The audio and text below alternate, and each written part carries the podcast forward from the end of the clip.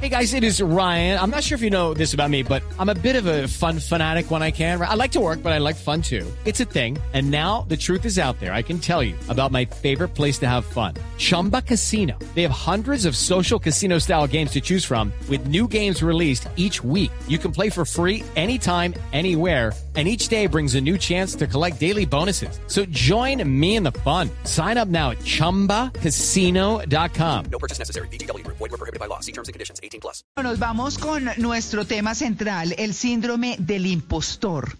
Eh, no es nadie que esté reemplazando a nadie, sino es como, y eso le vamos a preguntar a nuestra invitada, una especie de no me lo creo, pero soy exitoso.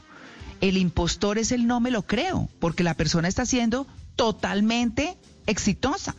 Entonces uno dice, o eso es inseguridad, o qué le pasa a la personalidad, o qué le pasa a la emocionalidad. Bueno, para eso hemos invitado a Norma Chaparro, psicóloga de la Universidad Javeriana, terapeuta de En Terapia. Lleva 16 años trabajando con adultos, parejas y familias. Norma, buenos días. Hola María Clara, buenos días. Bueno, Norma, quiero saber, en este caso, ¿el impostor es qué? ¿Una inseguridad? ¿Qué es? No, eh, digamos que el impostor es una, una respuesta a un fenómeno psicológico que tienen algunas personas exitosas que son incapaces de asimilar o reconocer sus logros o triunfos, como tú decías, ¿sí? Son estas personas que a pesar de que su historia laboral, personal, familiar nos muestra una base importante de triunfos, la persona en su interior dice, esto realmente eh, no tiene que ver conmigo, tiene que ver con la suerte, con el azar, con que las demás personas son demasiado buenas conmigo, de que le caigo bien a las personas, de que mi jefe me aprecia y como me aprecia me felicita, o, o como eh, no había personas, eh, otras personas mucho más buenas que yo para asumir la tarea, entonces terminé asumiéndola yo y pues terminan felicitándome un poco porque quedan en agradecimiento. Entonces, Sí. ser un impostor implica en sí mismo una situación de mucha ansiedad y mucha angustia porque se piensa todo el tiempo que se está engañando al otro, que se está engañando al exterior, a la sociedad, a mi jefe, a ¿Pero mis por compañeros. qué? ¿Eso no es inseguridad? Pues mira que sea, aunque la inseguridad puede hacer parte, se ha relacionado mucho más con las personas que tienen personalidades perfeccionistas y autoexigentes, personas un poco controladoras, ¿sí? Que les cuesta Mm. sobre todo aceptar el halago. No lo aceptan porque ese que es un halago, porque les digo, María Clara, me encanta la forma en que tú conduces el programa o tu forma Mm. de comunicar. Tú me dices, tal vez en el exterior, gracias, pero adentro Mm. queda, no, no tiene sentido. Eso que tú estás diciendo no, no es real. Hay gente mucho mejor que yo. Lo haría mejor Pedro Pérez que yo, por ejemplo. Ah, no, interesante. Interesante eso. Yo la verdad pensé que era un tema de autoestima o de algo, pero ¿por qué no aceptar eso? ¿Eso a qué obedece? ¿De dónde surge ese síndrome? El síndrome del impostor. Pues mira que hay varios estudios que han dado como varias ideas. Una puede ser en la familia, puede ser familias muy muy exigentes, ¿no? Donde todo eh, se exige que sea a la perfección. Que lo que las personas, que lo que los niños o los jóvenes hacen nunca es suficiente, ¿no? Entonces, desde que somos muy jóvenes, tenemos la percepción de que nada de lo que yo hago va a lograr hacer felices o va a llegar al estándar que necesitan estos adultos o figuras de autoridad, que ya cuando lo pasas todo el mundo de tu trabajo, por ejemplo, que es donde más comúnmente se ve, pues lo hacen tus pares o tus líderes.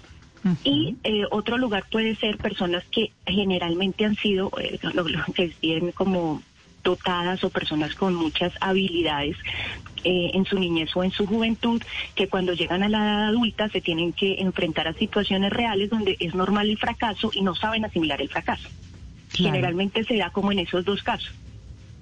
Ya, Mauro. Doctora, ¿y tiene que tendrá que ver esto con la también la, la desconfianza en los demás? Porque le, le echan flores a uno. Oiga, María Clara, qué bien conduzca el programa. Eso es que me está diciendo eso porque más tarde me va a pedir un favor. Si yo me conozco a la gente también, ¿es un poco desconfianza o no? Pues no, digamos que la suspicacia, no, de por sí piensan María Clara como... eh, eh, piensa María Clara cómo es de buena Norma, por ejemplo, que le dio ese halago, ¿no? Qué buena es conmigo, ¿no? Qué amable, ¿no? Ella sabe, ¿no? De mis deficiencias, pero no me las quiere decir. Mira que al, re- al revés, hay, más bien sobreestiman lo que los demás hacen. Por ejemplo, siempre a- algo que puede ser un logro para mí, yo digo, no, pero lo hubiera hecho mejor Juan. O no, es que Juan no estaba, porque si no, Juan lo hubiera sacado del estadio, por ejemplo, ¿no? Yo lo que hago es como lo normal, lo esperado. Ya, Malena. Sí. Y vi en una publicación chilena que el síndrome del impostor afecta principalmente a las mujeres. ¿Es así? Y si es así, ¿por qué? Pues mira que eso es un fenómeno muy interesante porque en el 78 cuando dos psicólogas americanas fueron las que se metieron en este tema porque eran profesoras de una universidad y comenzaron a ver que sus estudiantes más top, exitosas, mujeres que salían al mundo laboral, se- llegaban a consulta y decían me siento una impostora, siento que todo el mundo se va a dar cuenta que yo realmente no soy tan lista, tan capaz, tan inteligente nos dimos cuenta que probablemente históricamente por el rol de las mujeres en la sociedad, pues inicialmente se da mucho más fuerte en mujeres exitosas. Sin embargo, a lo largo del tiempo los estudios ahora dicen que los hombres eh, comienzan también a dar muestras de esta, de esa conducta o ese fenómeno. Sin embargo, parece que puede ser y una de las teorías dice que puede ser porque los hombres todavía están en este proceso de reconocer abiertamente esos miedos, ¿no? Que tienen. Pero mira que hablando de las mujeres exitosas, no sé si ustedes saben que una representante para nosotros fiel de, de este tipo de, de fenómeno psicológico es Michelle Obama, que uno diría como Michelle Obama piensa de ella misma que es una impostora. Ay, ¿sí? Michelle Obama, eh, eh, Serena Williams, por ejemplo, una deportista de altísimo rendimiento, Margaret Chan, la directora de la OMS, que, que tiene una frase muy interesante que dice, hay un montón de gente que piensa que soy experta, ¿cómo pueden creer eso de mí si yo soy muy consciente que de todas las cosas que yo no sé? ¿sí? Es como si quisiera llegar a ese lugar, ese lugar como perfecto de conocimiento totalitario, pues que ninguna persona va a tener. Pero, por ejemplo, ella dio esa respuesta cuando le dijeron que su, pues que ella había hecho muy bien sus funciones o de una manera destacada, ¿no? Pero fíjese, fíjese doctora que eh, algunas de estas personas que usted menciona justamente tienen esa, ese historial de padres que eran demasiado exigentes con ellos, ¿no? Desde muy niños. Entonces, mi pregunta es, y finalmente terminaron siendo los mejores en su campo. ¿El síndrome del impostor es necesariamente algo negativo o acaso nos, eh, nos favorece para convertirnos en, en, en excepcionales, en perfeccionistas, en los mejores? Pues mira que todo tiene que ver con la carga de dolor. Siete de cada diez personas han padecido síndrome del impostor. El tema es el tiempo y la intensidad. Porque es normal, por ejemplo, que tú entres a este trabajo, vamos a suponer donde tú estás, los primeros tres o cuatro meses son de adaptación. Y es normal que todo el tiempo te estés cuestionando, lo estoy haciendo bien, será que respondo a las expectativas, lo que esperaban de mí cuando me contrataron. Digamos que si durante ese periodo se da, estaría dentro de lo normal. Pero si ya ha pasado cinco, seis, siete meses, un año, dos años y persiste y además genera muchísima ansiedad, tristeza, preocupación constante, miedo, sobre todo es ese miedo a ser eh, descubierto, ¿no? Que se den cuenta que yo soy un impostor. Ahí ya estamos hablando de una situación que sobrepasa el impulsarme a ser mejor y se vuelve un problema porque mira que a largo plazo el síndrome del impostor pasa de un periodo de alto rendimiento a que estas personas eh, decidan ya no involucrarse en actividades y tareas, y lo decía Michelle Obama, que tuvo que tomarse un tiempo porque estaba tan angustiada de ser descubierta que decidió dejar de hacer actividades. Claro. Increíble. Claro, es, es increíble, pero, pero mire, digo, nosotros antes de, de entrevistarla a usted más temprano, eh, decíamos que todos en algún momento hemos tenido el síndrome del impostor, estrenando un trabajo, comenzando esta carrera, eh, muchas cosas. Entonces, dice uno, ¿será que, que hay gente que lo acoge más o se queda en eso? ¿O es posible que uno eh, haya tenido o una persona no haya tenido de pronto unos papás tan exigentes, no, no es mi caso, pero digamos que, que algunas personas tendrán papás que no son tan, tan exigentes en, en, en la disciplina y en las cosas y todo, y sin embargo las personas resulten con ese síndrome. Claro, hay personas, por ejemplo, la ansiedad puede ser un detonante, ¿no? Perso- la, la ansiedad está unida a personas con necesidad alta de control. Entonces Sí. llegan de pronto a un entorno muy exigente, ¿cierto? Donde hay demasiadas estrellas, digámoslo, ¿sí? Hay demasiada gente buena. Y aunque tú eres bueno, eh, llegas y comienzas a ponerte en duda todo el tiempo. Este tema es cuando tú te dejas ganarte la cabeza y, y Sí. comienzas a pensar que Mm. esto que está pasando en el afuera eh, no es lo que esperaban de ti y necesitas dar más. y dar más y dar más. De por sí dentro de los tipos, ese es un tipo y es, es una persona que llega a la fatiga. O sea, es, por eso hablamos del síndrome de burnout ahí. Por ejemplo, Ah, gente que se quema en esa búsqueda, ¿no? Entonces mira que puede ser, como te digo, hay unos como estudios que nos dicen pueden haber antecedentes en niñez y adolescencia, pero puede ser que hay gente, como tú dices, que haya crecido en ambientes más tranquilos, pero cuando se enfrentó a estos escenarios, por ejemplo, ¿sabes con quién pasa mucho? Con gente que trabaja en la bolsa. Es ¿Ah, sí? común, es muy claro en la bolsa de valores, claro, es un ambiente, es un entorno muy intenso, muy exigente, con mucha gente muy técnica, ¿no? Lo mismo pasa Mm. sobre todo, mira que el fenómeno ahorita, donde está como reventado, digámoslo así, es Mm. con la gente que trabaja en tecnología. Ah, no friegue. Bueno, claro, se- por el boom. Ah, por el boom y porque creen que hay demasiada gente y mucha gente. y todos son muy técnicos y todo es un tema Sí. técnico de, de, de yo quién yo soy el que más puedo el que más sé o el que más conozco de por si hay unos que dentro del dentro del síndrome o dentro de este fenómeno hay mucha gente que se encarga de leer y leer que podría ser el de Margaret Chan que leen y leen y estudian y estudian y estudian y nunca es suficiente Uf, sí.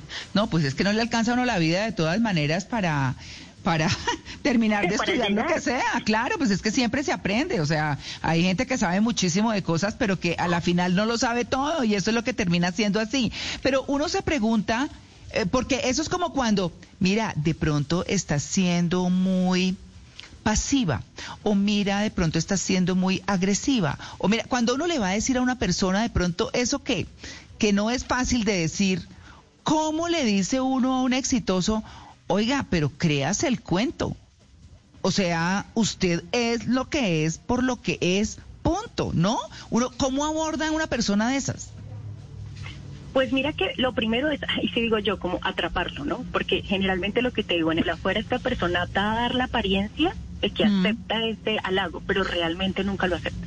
Lo Ya. minimiza, ese sería para mí el primer criterio. Si tú estás afuera y comienzas a verte una persona de manera constante, cada vez que tú le halagas, le reconoces, le dices qué chévere lo que te pasó o súper bueno lo que hiciste, lo minimiza y dices, no, normal, eso igual era esperable o ya había pasado o fue gracias a que Juan estaba conmigo y me colaboró un montón. Cuando tú comienzas a ver que la persona minimiza sus logros es como un buen criterio de entrada. Y ahí digamos que el ejercicio es, eh, digamos que el que te acompaña, pues creo que con amor o, desde un lugar de la compasión te puede decir, no, pero mira, yo creo que eh, gracias a que tú hiciste esto, un poco ayudarle a dar como elementos reales de lo que observó de por qué esa persona fue exitosa en lo que hizo. Entonces yo noté que tú lo man- que fuiste muy planeador, muy organizado, o yo noté que la forma en que manejaste el equipo fue con un liderazgo súper positivo. Y eso, digamos que comienza a ser mella en las personas, pero claramente es un trabajo más individual que lo que podemos hacer en el exterior. Por lo que nos decías de la duda, ¿no? De la, de la duda que tengo de si esa información realmente es real o simplemente es a causa de, de- de que es una buena persona y no me quiere herir. Claro, doctora, mm, ¿será posible que durante la pandemia este, e- e- esta situación haya, haya favorecido a personas con, el- con este síndrome? Porque es decir, muchas, muchas personas lo que hicieron fue emprender solitas, entonces no tenían como que demostrarle a nadie nada y, y generaron sus propios emprendimientos. ¿Fue positiva esta pandemia para eso o al contrario se podría ver como algo negativo? Pues en algunas personas, eh, digamos que haber estado lejos de este entorno competitivo, de pronto un poco en sus microburbujas de su casa, pudo haber sido, digamos, interesante para minimizar los, la ansiedad. Pero sin embargo, esto es algo que te persigue. Está contigo en cualquier cosa que tú emprendas, porque finalmente es, una característica eh, mental o de, o de comportamiento que te acompaña en muchas, no en muchas tareas de la vida diaria. Entonces, la pandemia, si bien incrementó a las personas ansiosas, ayudó mucho, digamos, a algunas personas les ayudó mucho a sentirse un poco menos presionadas con el exterior, u otras donde pues entr- entran en pánico de de que si yo soy malo y nadie se había dado cuenta, ¿qué pasa ahora que no me están viendo directamente, no? ¿Será Claro. que ahora sí se van a dar cuenta que soy más malo aún? ay no no Pero, ¿cómo superar este síndrome del impostor? Entonces, si una persona está escuchando el programa y dice, definitivamente encaja con todo lo que pienso y siento, ¿cómo superar esto? ¿Cómo darle órdenes a la mente y no que la mente nos dé órdenes a nosotros? Mira, eh, aunque para las personas y sobre todo todavía en nuestro país no es algo que, que nos gusta explorar mucho o aceptar mucho, el ir a terapia para mí es la herramienta fundamental. por lo que acabas de decir, porque independientemente de los esfuerzos individuales que yo haga por tratar de convencerme que tal vez eso que me dicen sí sea cierto, eh, aunque haga mucho esfuerzo, ¿qué va a pasar? Que me voy a quedar en esa sensación de mucho esfuerzo, pero poco logro. Entonces, creo que ahí lo conveniente es consultar a un profesional y que con el profesional comiencen a explorar cuál fue la raíz de esto y comience a trabajar mucho en eh, cuáles son las expectativas que tienes frente a ti mismo, trabajar temas de autoestima, de confianza y seguridad, de leer la realidad tal como es. Pero creo que si una, alguna persona que nos está escuchando en este momento se siente en esta situación o ha tenido esta serie de pensamientos, y como les digo, son recurrentes en la vida, yo le hago, le, le recomiendo este ejercicio. Vete al halago que te hicieron. Entonces, ok, este es el halago. Devuélvete un paso atrás. Me halagaron porque, ah, por esta tarea o por este logro, por esta actividad. Listo. Devuélvete atrás. ¿Qué hiciste tú para que sucediese eso? Esto fue lo que yo hice, fue mi intervención. Y devuélvete un paso más atrás. ¿Qué habilidades tendría que tener una persona para poder desarrollar esa tarea? Hacer esa línea de tiempo hacia atrás lo que te permite ver es que tú sí tienes inferencia sobre lo que ocurre. Tú sí, sí, sí es, eres tú y tus habilidades y tus capacidades y tus decisiones las que llegaron a ese halago. Ese es un ejercicio sencillo que la gente podría hacer, pero mi recomendación es que es un tema complejo que está asociado a realmente a problemas psicológicos delicados como la ansiedad y la depresión. Por ende, pues es mejor buscar un profesional. Bueno, Claro, doctora, pero de todas maneras sí hay gente que si es más grande que uno, ¿no? O sea, porque dice, no, le echan uno lo- lo- flores a uno, lo que sea. Pero definitivamente sí hay gente mucho más, más, más, más dura, más tesa. Sí. Yo Ah, en- pero en- sí. al- hace algunos, sí, hace algunos años, es que yo era libretista de entretenimiento aquí en Colombia, no sé qué, y fui a hacer, me escogieron para escribir libretos de los premios en TV y se sienta uno con esos mexicanos, esos argentinos, me metieron una peinada, yo es que no, es que yo sé escribir, no, venga papito, saque el computador y vea lo que es un apunte bien escrito y uno todo, ay, yo no era tan duro. No, eso Pues está... es, es la realidad, es la realidad. Creo que te enfrentaste realmente, pero no está mal que entraras con confianza y seguridad en ti. O sea, eso estuvo bien. Pero claro, en el mundo Sí. hay gente que es mucho más, hasta ni siquiera, no es ni mejor o peor, solo que se adapta mejor a una condición o a una situación, es más hábil con algo. Todos tenemos talentos, Sí, sí, que eso creo que también es el tema, ¿no? Que todos tenemos talentos. Lo que pasa es que a veces nos cuesta identificar cuáles son nuestros talentos, identificarlos como talentos y no como algo normal, como lo natural, lo que se debe. Sí, yo, yo creo que, yo creo que, y antes de, de darles paso a mis compañeros, a Malena y a Luis Carlos, eh, yo les estaba escribiendo que yo creo que yo sufrí de eso mientras presenté noticias. Yo nunca le di como ese valor así de guau, y, y todo el mundo decía, no, súper bien, súper. Llegué al noticiero más importante en ese momento y todo, y no sé, y, y creo que sufrí eso. Yo estoy mirando y pensando esto ahora, y yo siempre antes les decía, nunca me la creí, y tal vez hoy pienso que tenía ese síndrome. Digo yo, no, no sé, no sé. No, Bueno. aquí tienes toda la razón. Como te digo, siete de cada diez personas experimentamos síndrome del impostor y generalmente las personas en estas edades productivas entre los 18 y 34 años son mucho más susceptibles a caer en eso porque son estos momentos como de pico laboral, como de explosión laboral, donde estamos como, digámoslo así, en nuestro mejor momento. Mira que de pronto un poco la madurez ayuda, ¿no? Y, y la edad ayuda a eso que a eso que te pasó a ti de, darte cuenta que hay gente mejor que tú. o No, que que eso sí María sin duda. No. María Ah, Clara, sabe también sí. que se le, se- María Clara, es que se le vuelve a uno paisaje. Usted Sí. está en un sitio privilegiado, María Clara está en el mejor noticiero del país, hay todo, cuántas mujeres quisieran estar sentadas, pero como usted está sentada ahí y saluda a la compañera y va a maquillaje y sube y baja y es normal, es paisaje y le puede pasar como usted trabaja en la NASA, sí, en serio, sí, y como eso por allá lanzan cohetes, pues sí, lanzamos cohetes, pero en serio y, y los trajes, sí, hay una vaina, yo trabajo en la vaina de análisis de trajes del peso específico del, del de la nave, no sé qué vainas del oxígeno. Y entonces uno está maravillado, pero para esa persona es paisaje, es muy normal Cierto. trabajar en eso, dice, normal, no Sí, sí, sí. Puede ser eso. Pero además de eso, ¿cómo identificar una persona que mm, tiene este síndrome o que podría tener algunas características de él a una persona humilde? A una persona que por humildad dice, no, pero no es para tanto, o lo pude haber hecho mejor. ¿Cómo diferenciar una persona humilde y exigente a alguien que está presentando síntomas del síndrome del impostor? Es que mira que la humildad está más relacionada, o sea, ¿cuál es la- el contrario de la humildad? La soberbia. Yo creo que la, Ah, o sea, la humildad eh, eh, tiene que ser controlada también. O sea, una de las cosas que más eh, se le trabaja a las personas en crecimiento personal es reconocer tus habilidades y poderlas poner afuera de manera abierta. La soberbia es creer que soy el mejor en todo y que nadie es mejor que yo y que todo el mundo lo hace mal.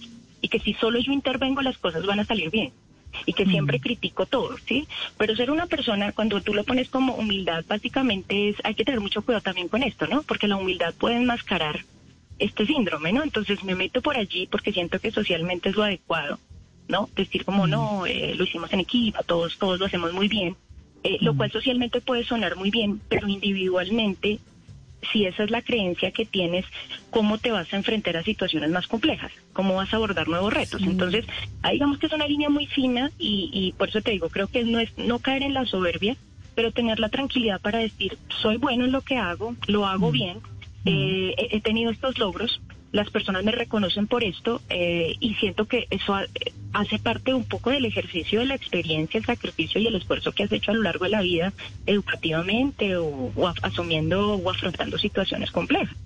Entonces creo que, que hay que tener cuidado con eso de la humildad a veces, ¿no? Como que ha, sido una enseñanza que nos han dado como algo positivo, pero no siempre esa palabra es buena para crear autoestima en las personas. Claro. también- eh, dale, Luis Carlos, dale. Sí, también este, este síndrome del impostor puede suponer la fabricación de retos. Eh, quiero decir, por ejemplo, eh, en mi caso, hace un tiempo eh, vieron en mí un perfil de productor de noticias, una cosa que yo veía tan difícil, y yo veía a las demás haciendo una emisión al aire, yo decía, eso es muy complicado, pero me lo ofrecieron y para mí se convirtió en un reto del que ya llevo 10 años disfrutando, pero para mí fue un reto y yo no me creía capaz de hacer esas labores en las que los demás sí creían que yo podía. Eh, eso también puede ser eh, estimular esos retos personales. Sí, como te digo, o sea, inicialmente en cualquier tarea que tú emprendas es normal y natural sentir o hacerte la pregunta. Hacerte la pregunta, voy a poder con esto. Me eligieron para hacer esto y todos los ojos están sobre mí, ¿no? Que es lo que pasa al principio, ¿no? Creo todos siempre estamos con la idea de que cuando tú entras a algo nuevo, todos los ojos están sobre ti y tú estás moviéndote y por eso es que al principio creo que mientras nos adaptamos laboralmente, pues digamos que tratamos todo el tiempo de ser supremamente como muy energéticos, muy comprometidos, con, con mucho enfoque, pero con el tiempo y con la experiencia la idea es que este sentimiento baje, por eso te digo, este sentimiento y este pensamiento baje, y tú hoy me imagino que 10 años después te sientes cómodo y dices, ok, creo que lo estamos haciendo bien. Sí. Sí, Claro. Claro, no, pues no, y, se aprende, pero yo, yo me quiero devolver un poco a lo del equipo porque la verdad, yo, a mí por ejemplo, eh, me encuentro con colegas o con gente, los mismos oyentes nos escriben, dicen, ese programa que usted dirige, no la felicito, y yo digo, no, es que tengo un equipo, y de verdad lo digo, ellos saben que yo no, que yo no soy pues, eh, mejor dicho, eh, todos acá, Malena, Luis Carlos, Juan Carlos, todos, todos me conocen y saben que es cierto, o sea, sin ellos es imposible sacar un programa. O sea, eh, cada quien tiene su rol, cada quien tiene su estilo. Aquí tenemos la felicidad de ser nosotros mismos y todo. Entonces, claro, están bajo mi dirección, pero estamos todos aportando lo que somos, lo que sabemos, la experiencia que tenemos. A mí eso me hace sentir muy feliz eh, tener un equipo como el que tengo, de verdad. O sea, entonces dice uno, bueno, ¿hasta qué punto entonces reconoce uno lo que uno hace y también puede reconocer lo que hacen los demás, que me parece que es como lo lógico, como el derecho, de- el deber ser de las cosas, ¿no? Claro, pero mira María Clara que en ese sentido uno diría, ok, tu equipo es excelente porque lo dirige una persona que tiene las capacidades o las habilidades para identificar en cada uno sus talentos y ponerlos en juego. Es que tú diriges Ah. el equipo. Entonces lo que te digo, uno puede decir mi equipo es excelente, pero también es un resultado de la forma en como yo he abordado a mi equipo. Y eso te pone a ti al centro y pone a todos al centro. Entonces si ves que no es caer en la soberbia de minimizar el trabajo de los demás, sin mí este programa no existiría, ¿no? Claro, Sí, claro. Tengo un gran equipo, pero, Sí, pero no. entiendo mi rol también dentro del equipo y entiendo cuando esta persona pronto se te acerca y te dice, me encanta tu trabajo, me encanta lo que haces. Está bien decir gracias, te agradezco mucho, pues para mí, ¿no? Y el equipo Mm. también, que es fantástico, ¿no? Pero ese equipo, finalmente creo que en la mesa estarían todos de acuerdo que, que se sienten cómodos con la forma en que tú has llevado el programa, ¿cierto? Y has logrado como que cada uno se sienta cómodo y que explore sus talentos o que, o que digamos se haga notable por esto, esto que los destaca, ¿no? Bueno, se me alborotó el síndrome, ya, ya digo yo, ay, no, Dios mío. Todo eso que está diciendo, de verdad me agobia un poco, de verdad, yo creo, sí, yo pienso eso, yo, yo presenté noticias y siempre decía, no, esto no. Pero bueno, en fin, no, chévere, chévere, chévere que estamos acá. ¿Me Doctora, se lució. La doctora se lució. Es la mejor invitada que hemos tenido hoy. Como usted no hay ninguna psicóloga, doctora. No, Sí. nos transformó la vida. Bien, muchas gracias. Y yo les digo a ustedes, yo recibo este halago y les digo muchas gracias. Sí. Ay, qué bueno. Eso está muy bien, claro, aceptar lo que se es, eso está chévere. Bueno, pues Norma, Norma Chaparro, nuestra psicóloga eh, invitada de hoy, fantástica, nos dejó muy claro el tema y bueno, nos veremos en otras oportunidades. Norma, un feliz día, muchas gracias por su atención con En Blue Jeans de Blue Radio. No, a ustedes que estén muy bien y a todos los oyentes que tengan un feliz día. Hey guys, it is Ryan. I'm not sure if you know this about me, but I'm a bit of a fun fanatic when I can. I like to work, but I like fun too. It's a thing. And now the truth is out there. I can tell you about my favorite place to have fun. Chumba Casino. They have hundreds of social casino style games to choose from with new games released each week. You can play for free anytime, anywhere. And each day brings a new chance to collect daily bonuses. So join me in the fun. Sign up now at chumbacasino.com. No purchase necessary. Group. Void were prohibited by law. See terms and conditions. 18 plus.